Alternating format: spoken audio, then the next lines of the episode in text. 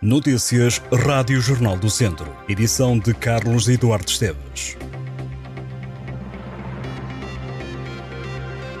Foram detidas quatro pessoas em Viseu numa operação conjunta entre a Polícia Judiciária e a Polícia de Segurança Pública. A ação policial teve como objetivo principal combater a criminalidade violenta e grave. Três homens e uma mulher foram detidos por suspeitas de crimes de sequestro agravado, homicídio na forma tentada e detenção de arma proibida. Os detidos com idades compreendidas entre os 24 e os 60 anos vão ser presentes às autoridades judiciárias para primeiro interrogatório.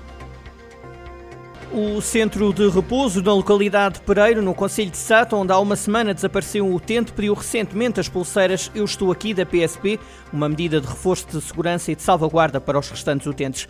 Desde que a instituição abriu em 2004, não há registro de um caso de desaparecimento e os responsáveis garantem que a segurança sempre foi prioridade. A diretora técnica da instituição, Marisa Bartolo, refere que foram criadas todas as condições para que todos os utentes se sentissem seguros. Assim, para salvaguardar os cerca de 90 utentes na instituição, os responsáveis fizeram já o pedido das pulseiras da PSP. O programa Eu Estou Aqui tem como objetivo facilitar o encaminhamento de adultos ou crianças que se percam ou desorientem na via pública. Na pulseira que pode ser pedida pelo cidadão ou pela instituição que frequente, é imprimido um código que contém toda a informação da pessoa e da instituição responsável. A versão mais conhecida do programa é a das pulseiras para crianças. Só este ano foram pedidas perto de 500. Já os adultos pediram apenas 5. A pulseira é gratuita, pedida online e pode ser levantada na PSP. Viseu está entre os distritos do país com mais idosos nos lares. Um estudo de uma consultora revela que a região registra uma das maiores taxas de ocupação de residências para a terceira idade.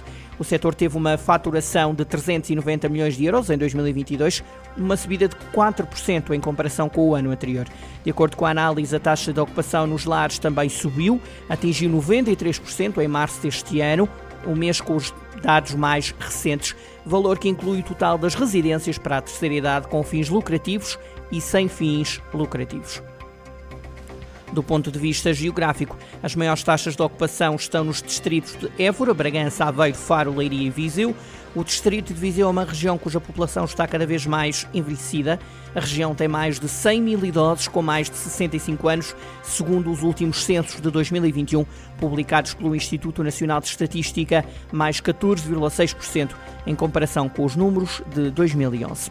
É já esta quarta-feira que o Festival Frango do Campo regressa a Oliveira de Frades. O certame é uma montra do Conselho, acontece até domingo e junta gastronomia, desporto e música, onde se destacam nomes como Toy, Bispo, Diogo Pissarra ou HMB.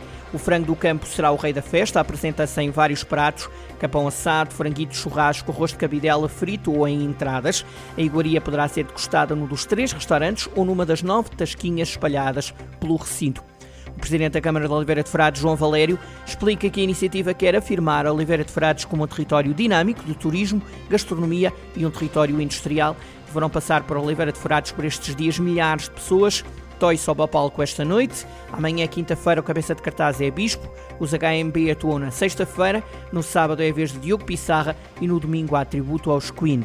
Durante o festival decorrem iniciativas desportivas, sessões de show cooking, que vão servir para divulgar novas receitas relacionadas o frango do campo. Os judocas Vladimir Ostrovski e Eva Seixas, do Judo Clube Estação, ganharam a medalha de ouro no sétimo Open de Juvenis e Cadetes em Valença. Vladimir venceu todos os adversários com pontuação máxima e sagrou-se campeão do Open. Eva impôs desde o início nos combates e venceu as atletas por Ipon e sagrou-se vencedora do torneio. Do Dinamo competiram seis atletas cadetes e um juvenil. O clube vizinhense conseguiu ainda duas medalhas de prata e uma de bronze.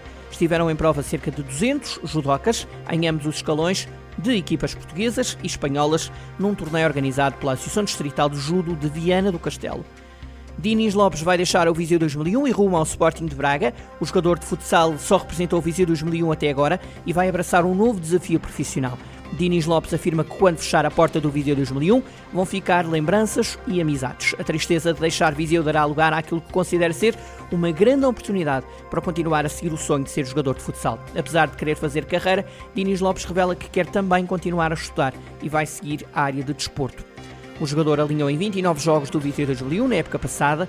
O Viseu 2001 falhou por 5 pontos a permanência e vai jogar a terceira divisão de futsal na próxima época. Dez jovens de vários países estão a fazer escavações arqueológicas no castro de Três Rios, na freguesia de Parada de Gonta, em Tondela, no âmbito de um campo de trabalho internacional.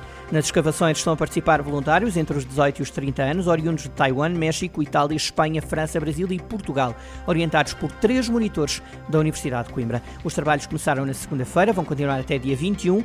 O castro de Três Rios é, de acordo com os especialistas, a mais antiga inscrição de um colono romano existente em Portugal. A Universidade de Coimbra tem preparado um projeto de valorização do castro. No espaço que foi alvo de sucessivas escavações e investigações, foram encontrados vestígios de cerâmica, estruturas habitacionais habitacionais e sepulturas. Os arqueólogos acreditam que o castro foi ocupado entre a Idade do Bronze Final e a Idade Média.